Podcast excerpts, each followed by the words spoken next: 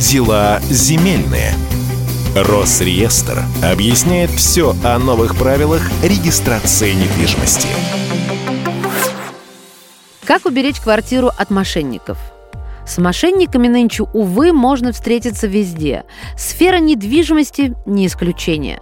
Как уберечься от такой встречи при покупке или продаже квартиры? Государство для этого сегодня принимает немало мер.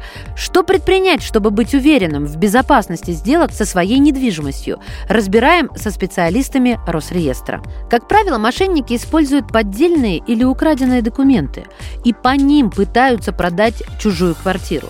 Поэтому, когда вы покупаете жилье на вторичном рынке, важно проверить его так называемую юридическую чистоту. Через портал Росреестра можно самостоятельно получить справочную информацию о нужной квартире. Но наиболее точные сведения содержатся в выписке из ЕГРН – Единого государственного реестра недвижимости. Ее можно заказать самостоятельно, либо потребовать у продавца. Чем свежее справка, тем актуальнее данные.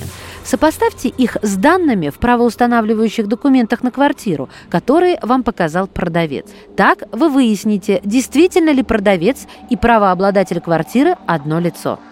Важно установить, владеет ли он всей квартирой или только долей в ней, а также какие права на это жилье у супруги продавца или супруга, не находится ли квартира в их общей совместной собственности. Кроме того, надо посмотреть, не в залоге ли жилье и не наложен ли на него арест в связи с какими-то судебными разбирательствами. Многих сейчас волнует, не могут ли у них украсть квартиру, воспользовавшись новыми электронными сервисами. С августа прошлого года больше нельзя зарегистрировать переход или прекращение права на недвижимость с помощью электронной подписи, если до этого вы не подали в Росреестр бумажное заявление о том, что согласны на сделки со своей недвижимостью в электронном виде. А с ноября того же прошлого года Росреестр уведомляет собственника, если в ведомство поступили электронные документы на его квартиру или землю. Если сам собственник этого не делал, он может позвонить в Росреестр и остановить сделку.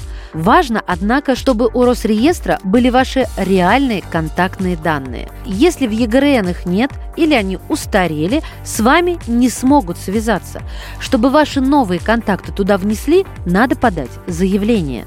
Это можно сделать через МФЦ или филиал Федеральной кадастровой палаты Росреестра. Вы также можете подать в Росреестр заявление о невозможности проведения сделок с вашей недвижимостью без вашего личного участия. Дела земельные. Росреестр объясняет все о новых правилах регистрации недвижимости.